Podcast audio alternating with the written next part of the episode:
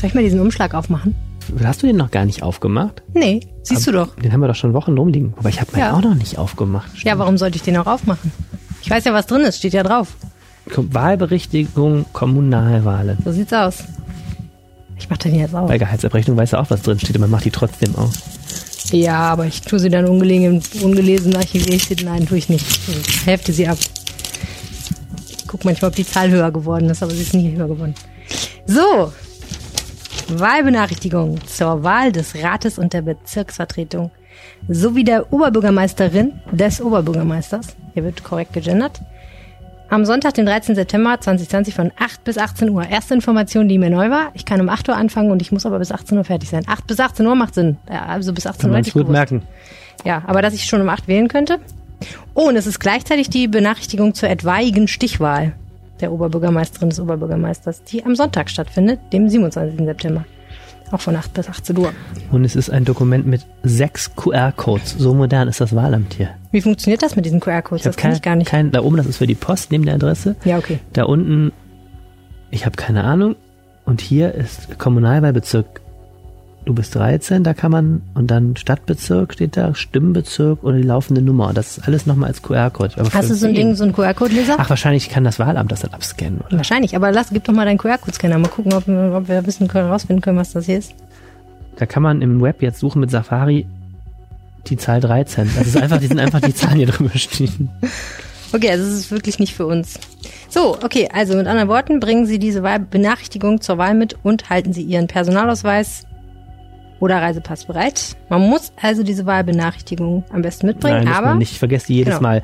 Du, das ich Wahlrecht vergesse kann auch jedes bei Mal. Verlust der Ich Wahlbenachrichtigung vergesse jedes Mal, dann schimpfen die jedes Mal und suchen mich in so einer langen Liste raus und ich darf trotzdem wählen. Ich kann also aus eigener Erfahrung sagen, man kann die Wahlbenachrichtigung problemlos verlieren. Man muss dann aber mit dem Online-Wahllokalfinder erstmal rausfinden, wo man überhaupt hin muss. Okay, aber das geht auch. Hm? Ja, wobei, ähm, ich glaube, in Dortmund habe ich immer nur meinen Personalausweis vorgezeigt. Die wollten die Wahlbenachrichtigung, glaube ich, nie sehen. Oder sie wollten nur die Wahlbenachrichtigung sehen. Nee, meinen Personalausweis wollten sie auf jeden Fall sehen. Bestimmt. Andersrum funktioniert das nicht. Ja, sehr schön. Und man hätte Briefwahl beantragen können. Kann man das eigentlich immer noch? Hm, Ich glaube, bis zum 11. war das 11. September, ja. vorbei. Dö, dö. Na gut, Im Moment ist ja gar nicht vorbei, wir haben erst den 7. stimmt. Das ist bis Freitag. Ja, kannst du noch eine ganze Weile, aber ich glaube, muss ich die aber abholen, die Unterlagen. Wahrscheinlich. Ähm, bei einer nachgewiesenen plötzlichen Erkrankung auch noch bis zum Wahltag 15 Uhr. Nur wie man dann kannst, du- kannst dich im, kann Intensiv, jetzt hier sein, aber gleich nicht mehr im wählen. Intensivbett kannst du dich vorfahren lassen. Nee, man Also, kann ja eine, eine, eine Vollmacht ausstellen. Das geht also. Also, das war ja wohl die, das spannendste Unboxing in der Geschichte Ja. des Unboxings. Unglaublich. Unglaublich Ja. Zugleich ein unfassbar spannender Einstieg für unsere Folge Wählen. Was man jetzt noch schnell wissen muss Was vor der man jetzt noch wissen muss. Wählen für Dummies. Ja, äh, aber man muss ja auch sagen, so, es muss ja nicht aufregend sein, um trotzdem interessant zu sein.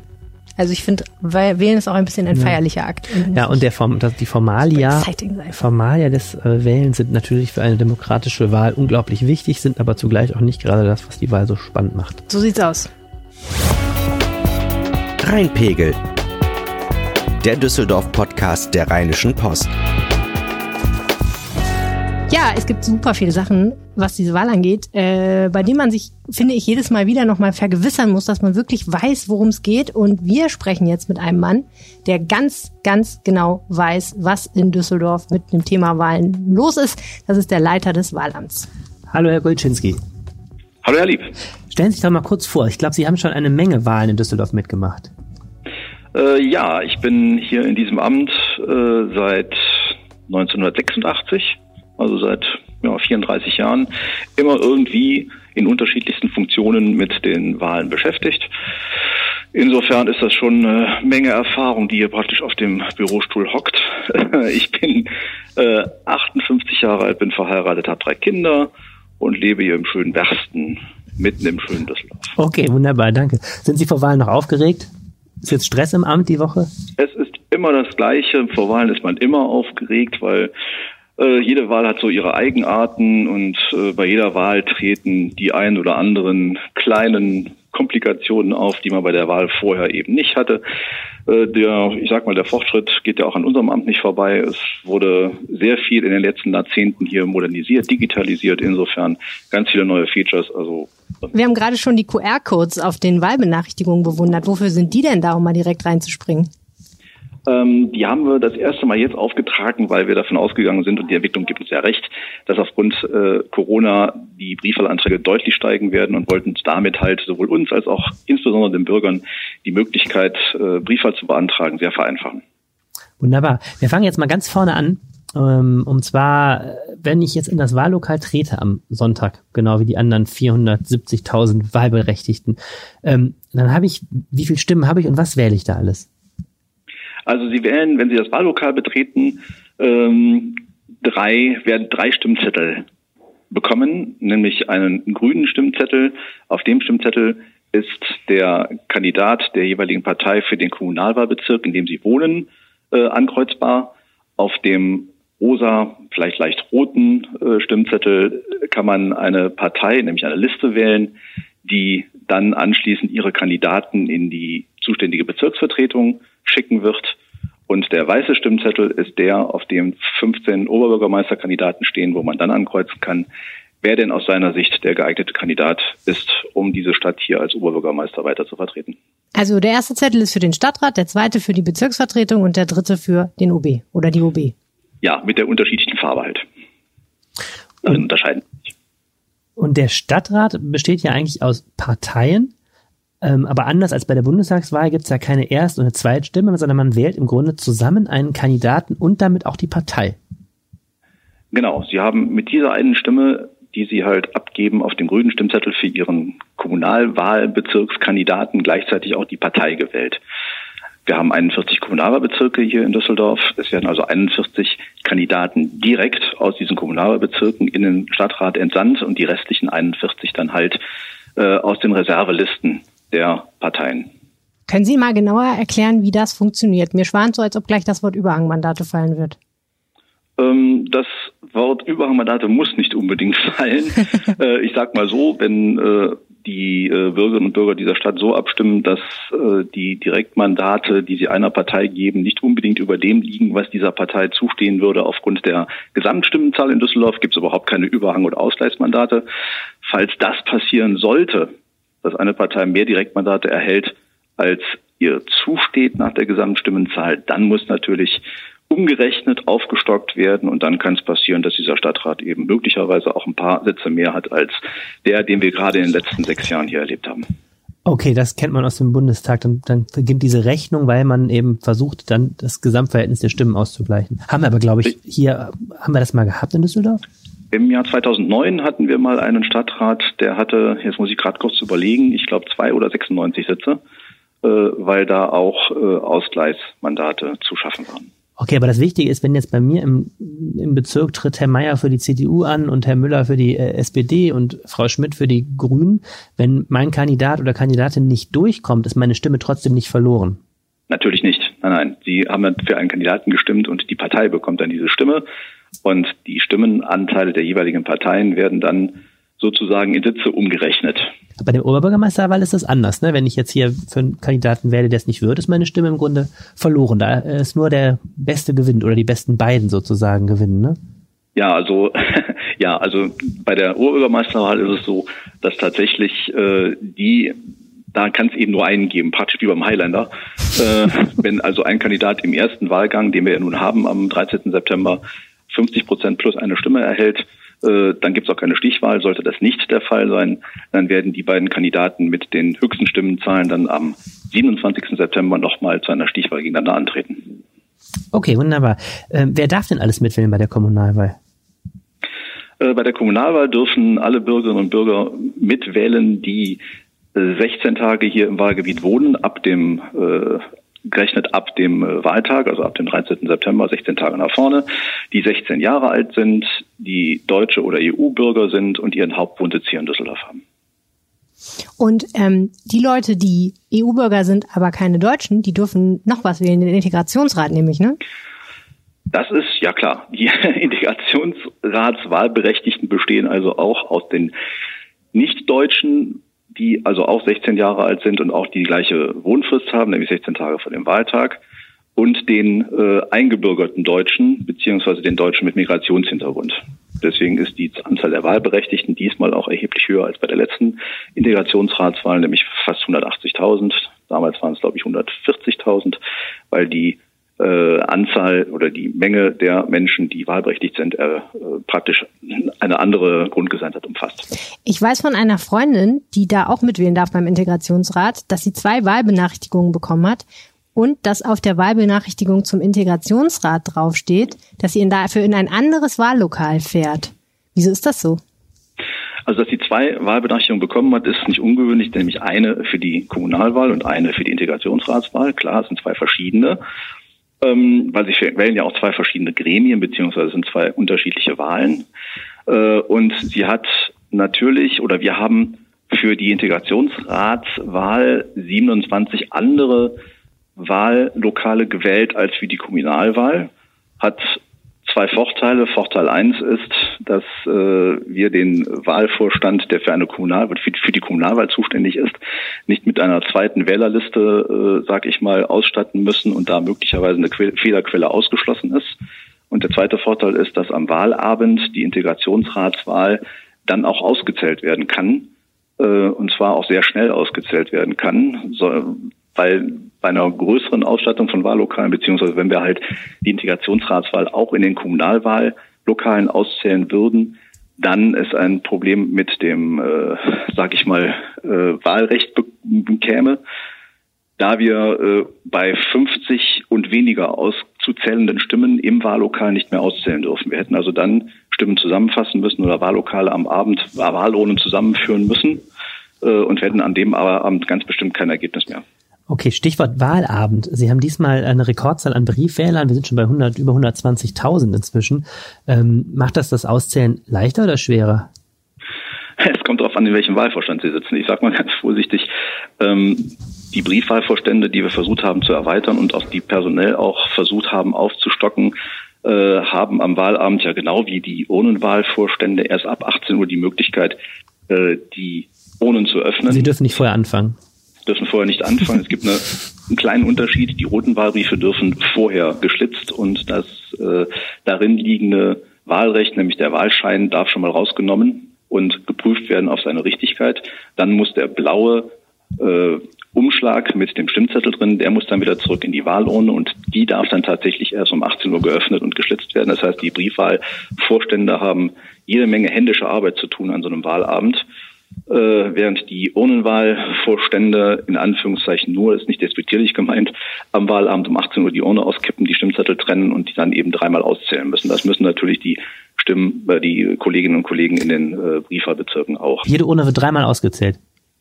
Äh, jeder Stimmzettel wird einzeln gezählt. Wir machen auch drei äh, wir machen ja drei Niederschriften. Die äh, drei Wahlen sind da praktisch getrennt zu sehen. Sie wählen so, ja praktisch okay. den Oberbürgermeister, den Rat und die BV und für jede dieser drei Gremien beziehungsweise für die Wahl muss eine Niederschrift gefertigt werden. Also Sie müssen also dreimal zählen. Einmal den weißen Stimmzettel, einmal den roten, einmal den grünen. Und Sie haben jetzt die ganze Zeit das Wort Wahlvorstand benutzt. Das müssen Sie, glaube ich, auch nochmal erklären, was das genau ist. Äh, der Wahlvorstand ist, äh, besteht aus den Personen, die, wenn der Bürger am Wahlsonntag ins Wahllokal geht, da praktisch hinterm Tisch sitzt. Das sind äh, normalerweise ein Wahlvorsteher, sein Stellvertreter und äh, vier bis acht Beisitzer, je nachdem, wie groß dann auch die Menge der Menschen ist, die möglicherweise an dem Wahlsonntag dahin kommen.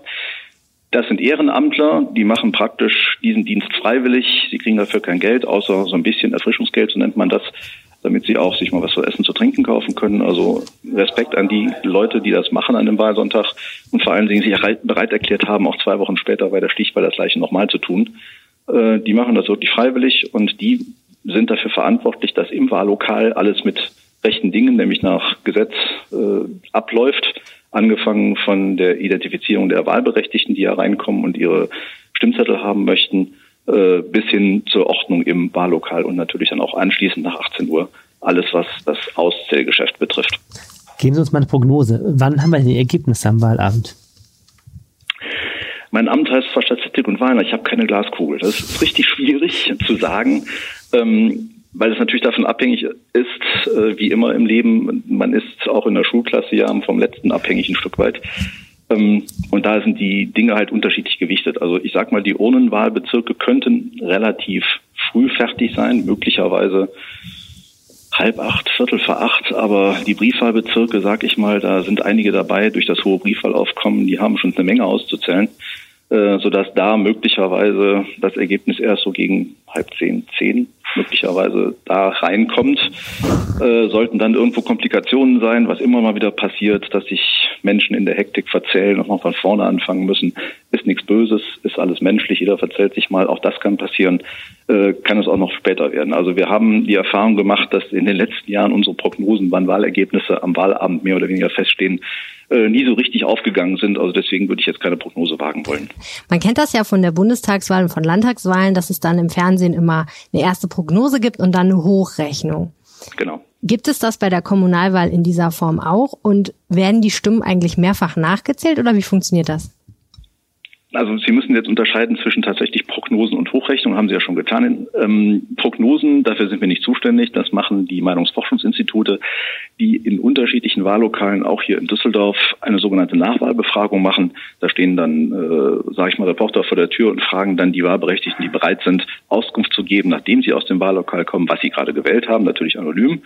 Äh, diese Antworten werden dann sozusagen um Punkt 18 Uhr, wenn die Wahllokale schließen, als Prognose veröffentlicht. Die Hochrechnung ist sozusagen äh, Ergebnisse, die nach und nach hier reinkommen, äh, hochgerechnet auf ein mögliches Endergebnis. Also das ist der kleine Unterschied. Das eine ist eine Nachwahlbefragung tatsächlich von äh, Meinungsforschern. Das andere ist tatsächlich das, was hier reinkommt, dann im Laufe für den Abend hochgerechnet. Wir haben gerade hier meine äh, Wahlbenachrichtigung uns angeschaut und waren ganz überrascht, dass man eigentlich bis zum 11. September noch einen Wahlschein beantragen kann. Ja, natürlich. Natürlich kann man es beantragen, es ist gesetzlich so vorgesehen. Aber ich sage mal ganz vorsichtig, ähm, wenn ich jetzt Bürger wäre, würde ich jetzt den äh, Weg zum Wahlamt suchen, Brinkmannstraße 5 hier im schönen Bilk.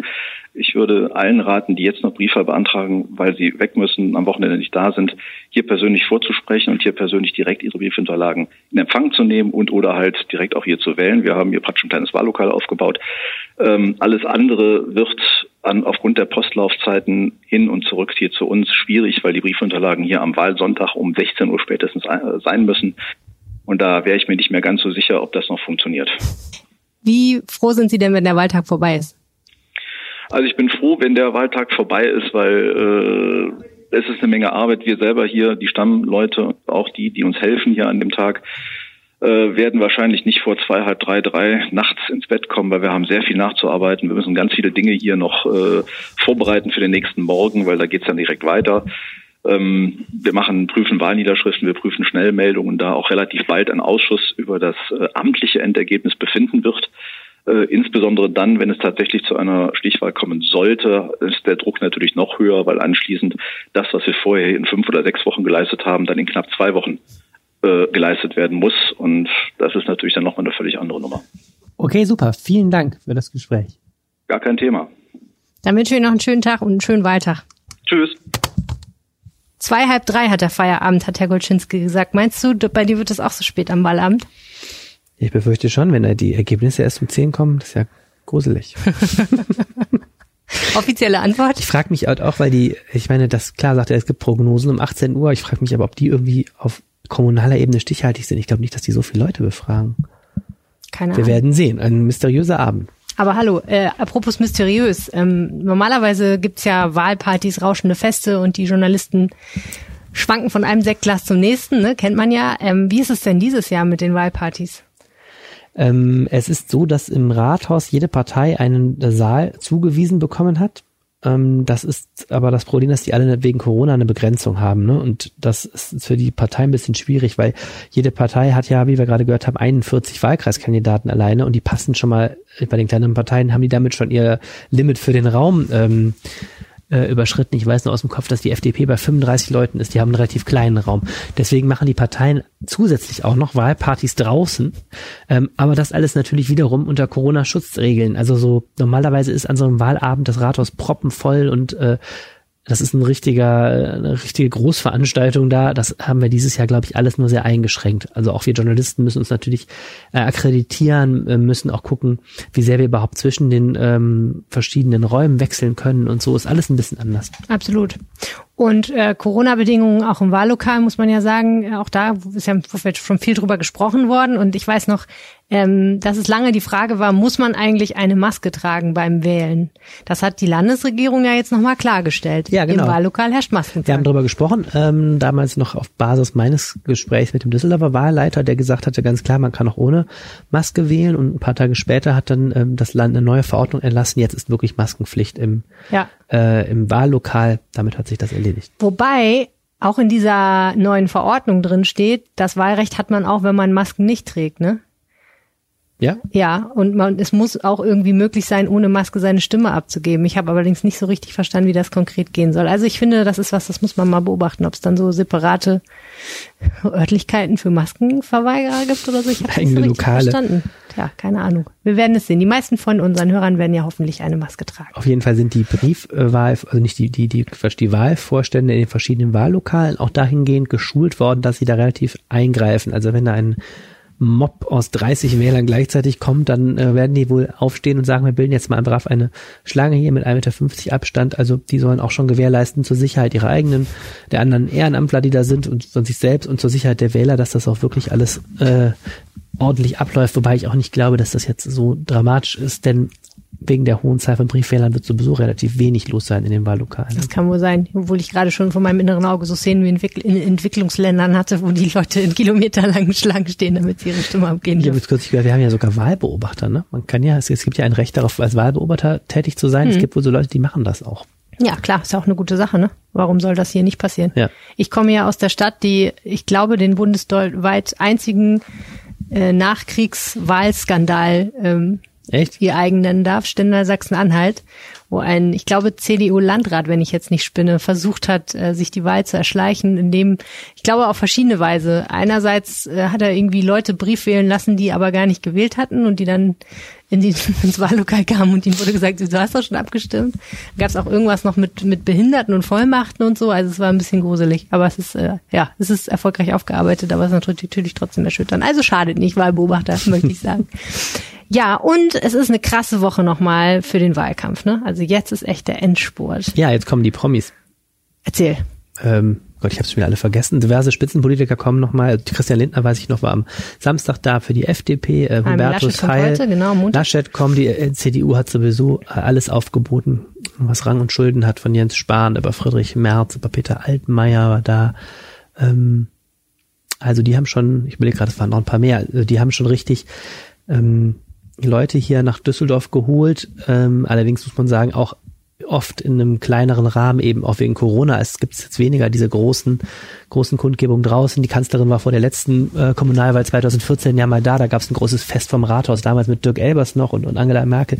Ähm, sowas gibt's ja jetzt weniger, aber ist auch nochmal ein Zeichen. Natürlich für die Parteien ist diese Kommunalwahl in NRW schon ein wichtiges Richtungssignal auch nach Berlin. Und ähm, klar, Düsseldorf ist natürlich auch nochmal eine wichtige Kommune in NRW, einerseits weil es eine große Stadt ist, andererseits auch weil es eine Landeshauptstadt ist. Also da ähm, hoffen doch schon alle auf ein gutes Abschneiden. Also man kann sich wahrscheinlich die Kandidaten einfach nochmal persönlich angucken, wenn man möchte und sich einen Eindruck verschaffen. Jeweils also die Stadtratskandidaten für den jeweiligen Bezirk, wie auch natürlich die äh, Spitzenkandidaten, die OB-Kandidaten. Also was ja schon ist, ähm, wenn es was vielleicht viel interessanter ist, ist diese prominenten Besuche, außer man will mal die Leute aus dem Fernsehen in echt sehen. Ähm, es ist ja schon so, dass die Kandidaten für den Stadtrat wahnsinnig fleißig sind. Also ich sehe das so bei mir selber, wenn ich durch die Stadt gehe, ähm, wie die da alle stehen mit ihren Infoständen und das sind ja in der Regel immer diese Direktkandidaten für den jeweiligen Stadtteil.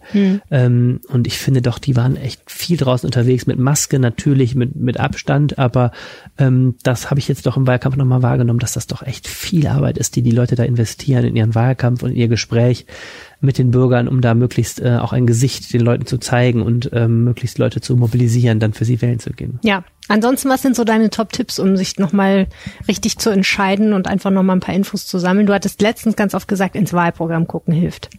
Ja, ins Wahlprogramm gucken hilft, ist aber natürlich relativ zeitaufwendig. Man findet die alle im Internet. Ähm, die haben sich teilweise ziemlich ausgeschrieben, die Parteien da. Ich finde, man, also es ist nicht der schnelle Überblick.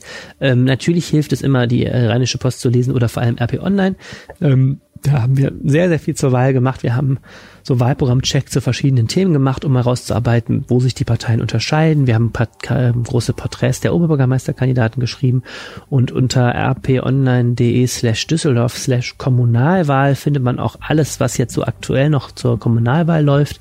Ähm, da kriegt man, glaube ich, nochmal ein ganz gutes Gefühl, was so hier die Themen sind. Ja. Und unsere Podcasts natürlich möchte ich nochmal empfehlen. Absolut. Mein Mann hat in der vergangenen Woche jetzt die Spitzenkandidaten-Interviews nochmal gehört und ich glaube, das hat ihm auch nochmal echt ein paar Eindrücke verschafft. Einfach weil er gar nicht mhm. so, so ein persönliches Gefühl für die hatte und das kriegt er da, sagt er ihnen. Sieht man auch jetzt ganz witzig, dass jetzt die, die Podcasts nochmal richtig anziehen mit den Kandidaten, weil jetzt die, die Leute nochmal ähm, neu anfangen, sich zu interessieren für die, die da jetzt zur Wahl stehen. Ne? Ja, also wenn man es immer noch nicht weiß, genau.